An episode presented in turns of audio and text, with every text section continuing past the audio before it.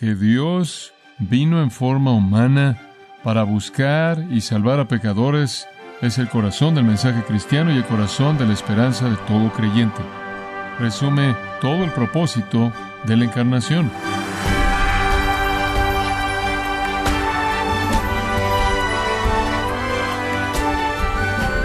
Le damos las gracias por acompañarnos en su programa Gracias a vosotros con el pastor John MacArthur. La famosa parábola del hijo pródigo nos muestra a un hijo desagradecido al pedirle a su padre lo que le corresponde como herencia.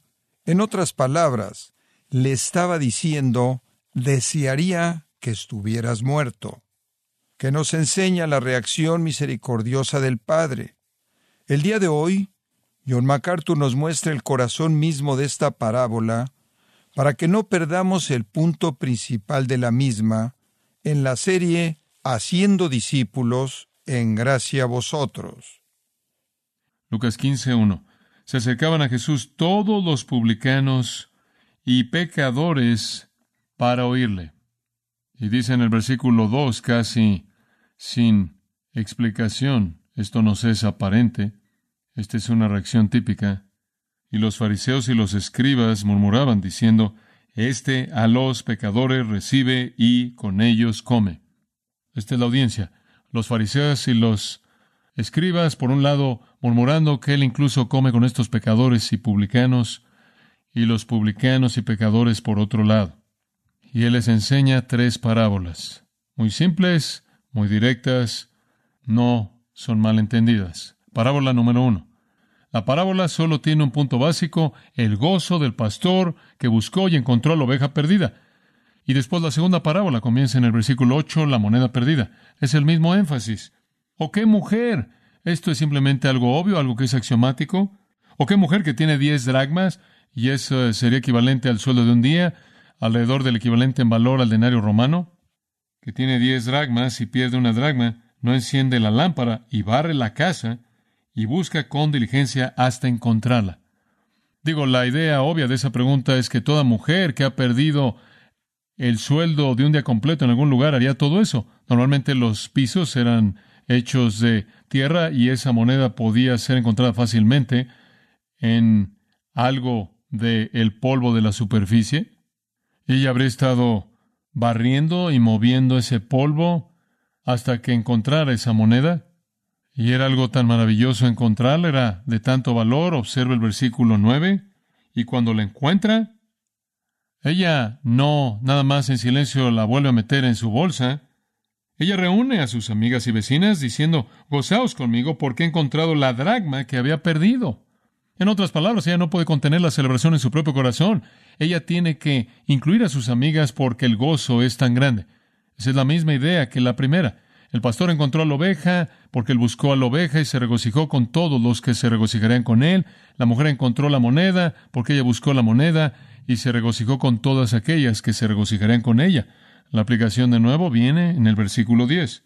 Así os digo, ahora sigue esto, que hay gozo delante de los ángeles de Dios por un pecador que se arrepiente. ¿Por qué? Porque eso toca de la manera más profunda el corazón de Dios que busca salvar a aquellos que están perdidos. Ahora, ¿qué significa gozo delante de los ángeles de Dios? De hecho, no dice gozo entre los ángeles, no dice que es el gozo de los ángeles, dice que hay gozo en la presencia de los ángeles de Dios. ¿El gozo de quién es? Bueno, es mi convicción que es el gozo del Dios trino que existe en la presencia de los ángeles santos. Es el gozo de Dios, es el gozo del Dios buscador, que habita en la presencia de los ángeles y claro, los ángeles comparten en la celebración. El énfasis en estas dos parábolas es el gozo de Dios. El gozo de Dios es compartido por todos aquellos que están en su presencia, todos aquellos que conocen su corazón y se regocijan con Él pero es el gozo de Dios por la salvación de un alma. Amados, deben entender esto, que Dios no trata con la salvación de un alma con el tipo de indiferencia con el que normalmente nosotros la tratamos. No es cuestión de transacción divina y contabilidad y un poco más. No es que Dios nada más lleva un registro en los libros de quién está dentro y quién está fuera. Dios es el que está llorando por los perdidos y es Dios que se está exaltando por el que encuentra. Usted y yo somos capaces como seres humanos de conocer un rango amplio de emoción porque somos creados en la imagen de Dios cuyo dolor es tan profundo por la condición perdida de los hombres y cuyo gozo es infinitamente alto cuando son redimidos. En Isaías 62, versículo 5, la Biblia dice, como el novio se regocija por la novia, así vuestro Dios se regocijará por vosotros. Y la escritura recoge el gozo humano más elevado, el de un novio, el de una novia, y dice que Dios tiene una exaltación y gozo como ese por ustedes. En Jeremías 32, 41 Dios dice, y me regocijaré por ellos para hacerles bien y los plantaré fielmente en esta tierra. Y después me encanta esto, con todo mi corazón y con toda mi alma. Dios se regocija por nosotros con todo su corazón y toda su alma. Su gozo no está contenido, por así decirlo. Y por otro lado, ¿qué nos dice Ezequiel? Capítulo 33, versículo 11. Mientras vivo, declara Jehová Dios, no quiero la muerte del impío. Y después en el capítulo antes, en el capítulo 18, no quiero la muerte de nadie que muera. Entonces él dice, clamo al impío para que se vuelva de sus caminos y viva. Es tan simple como Juan 3:16, porque de tal manera amó Dios al mundo que dio a su Hijo unigénito. El corazón buscador de Dios está encerrado en ese amor. Y entonces, como el pastor que busca la oveja perdida y se regocija cuando la ha encontrado, y la mujer que busca la moneda perdida y se regocija cuando la encuentra, Dios es un Dios buscador, cuyo gozo está encerrado en encontrar a hombres y a mujeres perdidos.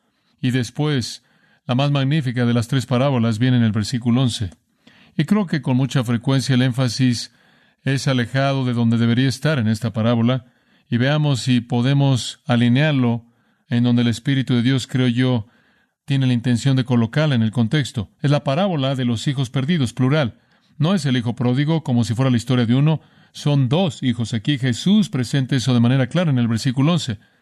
También dijo, un hombre tenía dos hijos. Esta no es la historia de un hijo, esta es la historia de dos hijos. Y estos son los hijos perdidos. Y el menor de ellos dijo a su padre, Padre, dame la parte de los bienes que me corresponde. Observa esto, y le repartió los bienes. Ahora lo que eso me dice es que el hijo número dos no habla. El hijo mayor también está ahí y también está beneficiándose de esto.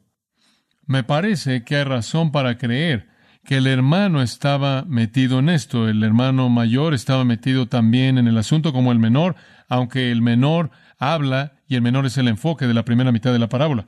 El padre dividió la riqueza entre ambos. Entonces ambos recibieron lo que era para ellos. Ahora lo que usted necesita saber es que esto era algo que no se hacía en el Medio Oriente, en esa sociedad. Que un hijo vaya a su padre y demande su herencia ahí es equivalente a expresar su deseo de que su padre estuviera muerto. Pero es increíble ver la gracia de este padre. Él es un padre amoroso y él hace algo sin precedentes. Él les da su herencia. Él la divide entre ellos. Y entonces usted tiene a los dos hijos. El joven habla para ambos, ambos reciben su herencia y después la narración de la parábola sigue al hijo más joven, versículo 13, han recibido su herencia. No muchos días después, algún periodo de tiempo pasó, el hijo menor se da cuenta de todo lo que tiene y entonces recoge todo y decide irse lejos a una provincia apartada y allí desperdició sus bienes viviendo perdidamente. Él toma todo lo que tiene y se va a vivir su vida sin refreno. Y cuando todo lo hubo malgastado, versículo 14 dice, vino una gran hambre en aquella provincia y comenzó a faltarle. El Señor construye la parábola ahora, el joven se va, gasta su fortuna entera y después un hambre azota. Cuando hay un hambre, eso significa que si usted no está bien, si usted resultaba ser un mendigo, si usted no tiene para proveer para usted mismo, ya ha desperdiciado su fortuna, usted depende de actuar como mendigo para que otras personas le den a usted lo que necesita. Pero cuando viene un hambre, apenas tienen lo suficiente para ellos y entonces se acaban los mendigos. Y entonces él comenzó a estar en necesidad. Y fue y se arrimó a uno de los ciudadanos de aquella tierra, el cual envió a su hacienda para que apacentase cerdos. Lo mejor que podía hacer era alimentar cerdos. Claro, esto será absolutamente horrendo para un judío imaginar tener que trabajar con el más inmundo de todos los animales en la ley ceremonial judía. Sin embargo, ahí es donde este joven termina de la casa del padre, viviendo en disipación, del otro lado en pobreza absoluta y ahora alimentando cerdos. Y deseaba llenar su vientre de las algarrobas que comían los cerdos, pero nadie le daba. Este tenía tanta hambre que quería comerse el alimento de los cerdos. Aparentemente no podía llegar a hacerlo, y él no podía encontrar alimento en ningún otro lugar. Él estaba en una situación de hambre absoluta, reducido a alimentar cerdos, y lo único que había en su menú era alimento para cerdos y simplemente no podía tolerar una dieta de eso. Y dice, y volviendo en sí, dijo, ¿cuántos jornaleros en casa de mi padre tienen abundancia de pan? Y yo aquí perezco de hambre. Lo primero que hace es expresar la tristeza por su circunstancia humana. Él comienza con lo que podríamos llamar una necesidad percibida. Una necesidad percibida física, emocional, psicológica. Él está en una situación extrema y él va a morir en esa situación si no se remedia. Pero no se queda tan solo con su situación. A partir de su situación viene el comienzo del arrepentimiento porque él asume la responsabilidad por estar en esa situación. Versículo 18. Me levantaré. Este es un soliloquio. Planeando su discurso, me levantaré, iré a mi padre y le diré, Padre, he pecado contra el cielo y contra ti. Él dice, voy a regresar y voy a confesar mi pecado primero contra el cielo. Eso significa pecado contra Dios. Él está consciente de su condición degenerada, él está consciente de su condición y él está consciente que fue causada por su pecado. Él ha pecado contra su padre cuando dice, contra ti, él ha pecado contra su padre con su ingratitud, él ha pecado contra su padre con su vida disipada, violando la manera en la que él había sido creado, pero más que eso, él ha pecado contra el cielo, él ha pecado contra Dios, el cielo simplemente es una metonimia para Dios. Él sabe que él ha pecado contra Dios. Él ve más allá de su padre humano ofendido y ve al Dios ofendido, cuya ley demanda que un hombre honra a su padre cuya ley demanda que un hombre viva una vida justa. Y él sabe que no solo ha ofendido a su Padre terrenal, sino que ha ofendido a Dios mismo. Entonces aquí hay un hombre que pasa de una necesidad percibida a un reconocimiento de que su condición degenerada está relacionada de manera directa no solo a un pecado en contra de su Padre, sino en contra de Dios. Y él dice, voy a regresar a mi Padre. Él hace la resolución correcta. Pero observe el versículo 20.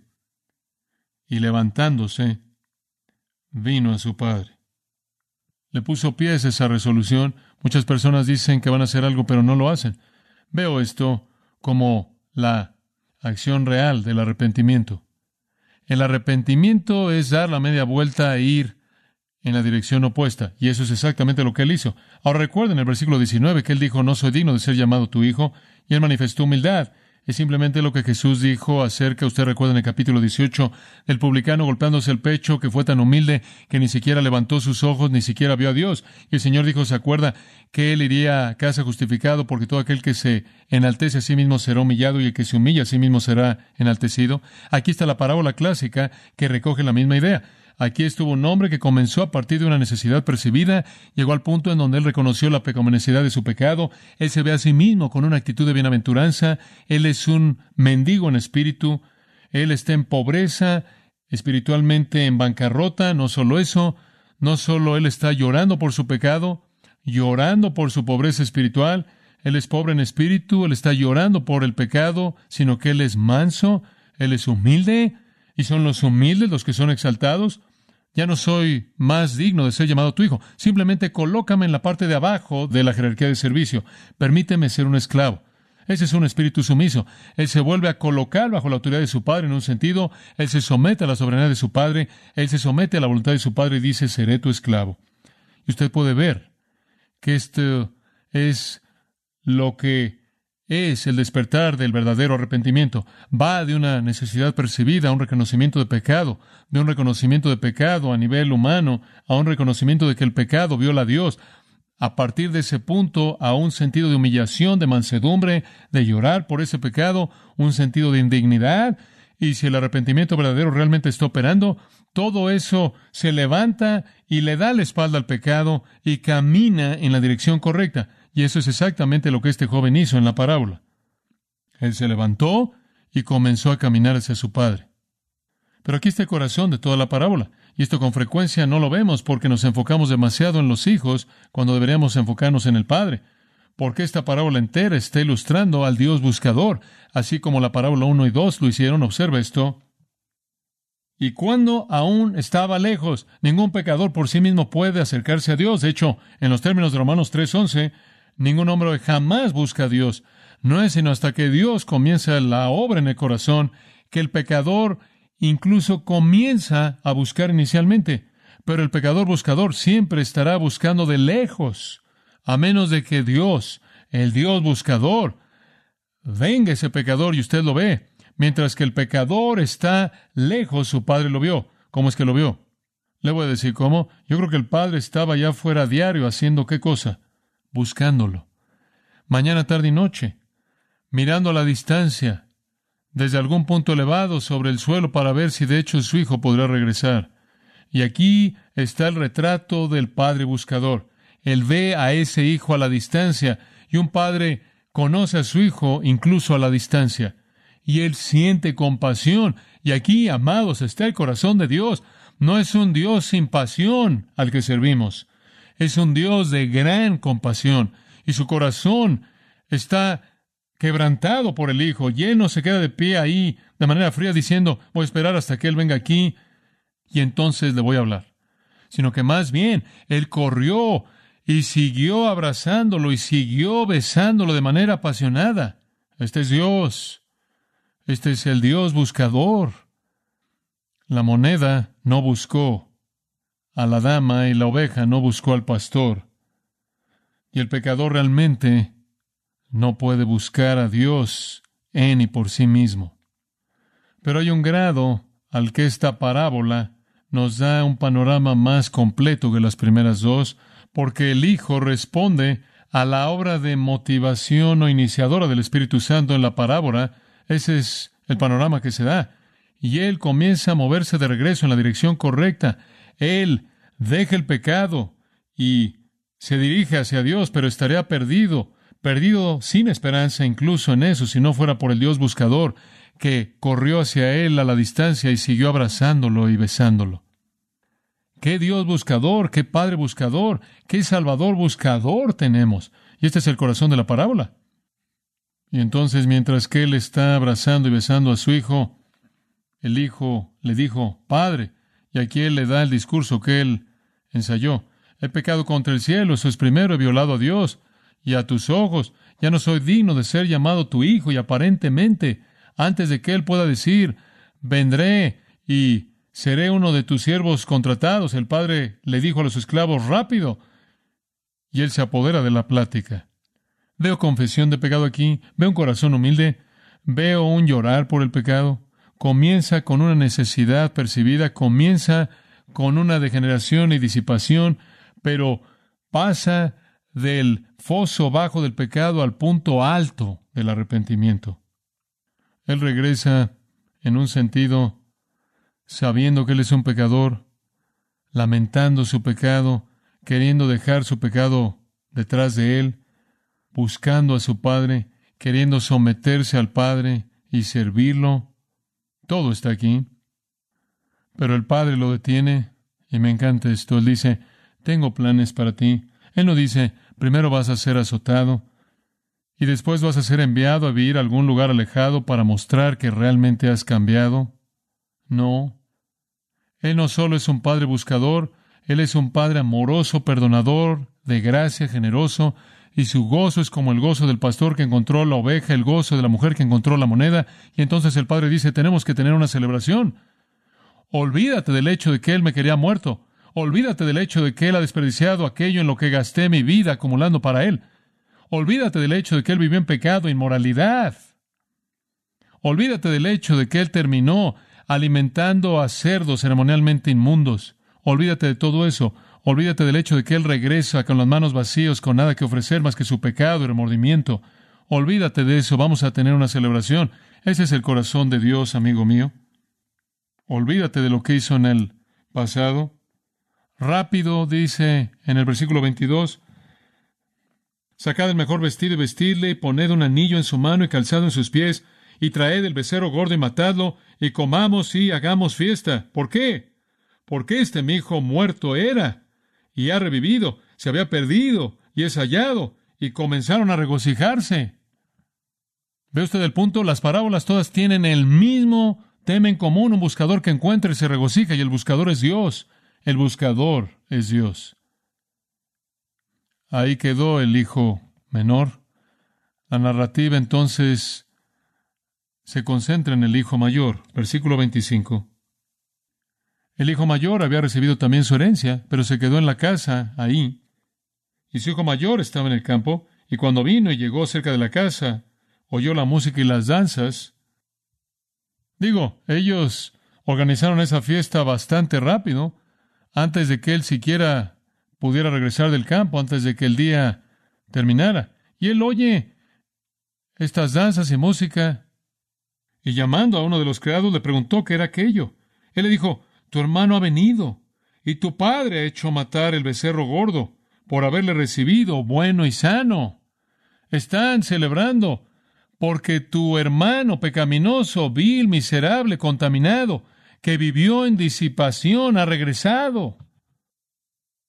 Esto refleja tanto, ¿no es cierto?, a los publicanos y a los pecadores. El primer hijo ilustra tanto a los parias y el hijo número dos definitivamente es una ilustración de los fariseos. Versículo 28. Entonces, ¿qué? Se enojó y no quería entrar. Él no va a comer con un pecador. Salió por tanto su padre y le rogaba que entrase. Por favor, ven. Por favor, únete a la celebración. Escuche, ese hijo no tenía corazón de su padre. Ese hijo no se regocijaba en la salvación de un hijo perdido porque no tenía el corazón de su padre. Él no amaba a su padre porque si hubiera amado a su padre, él habría entrado en el gozo de su padre. El amor hace eso. Mas él respondiendo dijo al padre, He aquí, tantos años te sirvo, no habiéndote desobedecido jamás. Se oye como el joven rico y nunca me has dado ni un cabrito, becerro gordo, para gozarme con mis amigos. Hombre, saca los violines. Pero cuando vino este tu hijo, que ha consumido tus bienes con rameras, has hecho matar para él el becerro gordo. Él es los fariseos.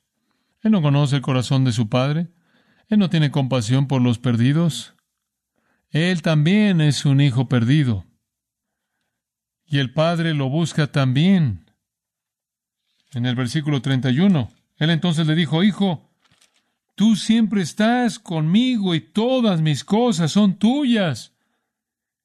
¿Alguna vez te dije que no podías tener todo lo que poseo? Mas era necesario hacer fiesta y regocijarnos, porque este tu hermano era muerto y ha revivido, se había perdido y es hallado. Pero las personas que piensan que son buenas por sí mismas no pueden tolerar el perdón de pecadores, especialmente pecadores abiertos. Y entonces en este joven no está el corazón de su padre. Él no tenía amor hacia su padre. Él servía motivado por el deber. Versículo 29. Tantos años te sirvo, no habiéndote desobedecido jamás. Todo era deber, todo era obligación. Y entonces no hay arrepentimiento, no hay confesión de pecado, no hay sumisión a la voluntad de su Padre, no está entrando al gozo de su Padre, él no conoce el corazón de su Padre. El primer hijo en la historia ve su pecado, siente la tristeza, se arrepiente, se humilla a sí mismo, recibe la gracia de su Padre, entra en el gozo de su Padre y es restaurado a su posición de hijo. El segundo hijo, no hay arrepentimiento, no hay confesión de la condición de muerte fría de su propio corazón, Y lo que Lucas nos está diciendo, conforme nos da estas tres parábolas de nuestro querido Señor, es que el Señor busca y salva a aquellos que reconocen su condición perdida. Y con tanta frecuencia son los no religiosos, son los disolutos, son los pecadores violentos que entienden su pecaminosidad, mientras que la gente que está metida en la religión, en su mérito personal, nunca reconoce eso. Pero incluso para ellos, el Padre dice, siempre has estado aquí y lo que es mío siempre ha estado disponible para ti. El corazón de Dios consiste en buscar y salvar a los perdidos. Los perdidos que vienen a Cristo vienen en un reconocimiento de pecado, en una humillación, en una actitud arrepentida, en un deseo por someterse a la guía y obra soberana del Señor Dios, y estarían contentos con no ser nada más que un esclavo.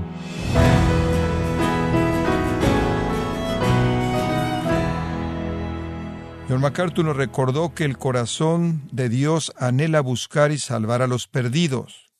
Si alguien no tiene amor por las almas perdidas, debería cuestionar si es verdadero hijo de Dios. Estamos en la serie Haciendo discípulos, aquí en gracia vosotros. Estimado oyente, le invitamos a leer el libro La Evangelización, escrito por John MacArthur, donde nos enseña que la pasión por alcanzar a los perdidos se manifiesta en compartir el Evangelio con fidelidad. Lo puede obtener en gracia.org o en su librería cristiana más cercana. También quiero recordarle que puede descargar todos los sermones de esta serie Haciendo discípulos, así como todos aquellos que ha escuchado en días, semanas o meses anteriores, y también puede leer artículos relevantes en nuestra sección de blogs. Ambas cosas, los sermones y las lecturas, lo puede hacer en gracia.org.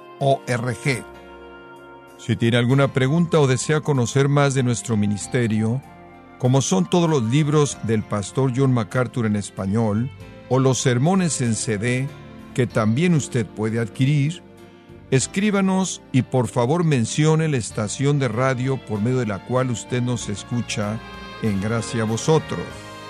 Es importante conocer no solo el país y ciudad de donde usted nos escucha, sino también la radio. Para quienes contactan nuestro ministerio por primera vez, pueden solicitar una copia del mensaje de promoción sin costo alguno, un mensaje por oyente únicamente. Si usted vive en los Estados Unidos o Puerto Rico, escríbanos a Gracia Vosotros, P.O. Box 4000, Panorama City, California 91412. O puede escribirnos a través del siguiente correo electrónico radio arroba gracia punto org. Esto ha sido todo y en nombre de John MacArthur y del personal de este organismo, queremos darle las gracias por su tiempo y sintonía, invitándole para que nos acompañe en la próxima edición y juntos desatar la verdad de Dios un versículo a la vez, aquí en Gracia Vosotros.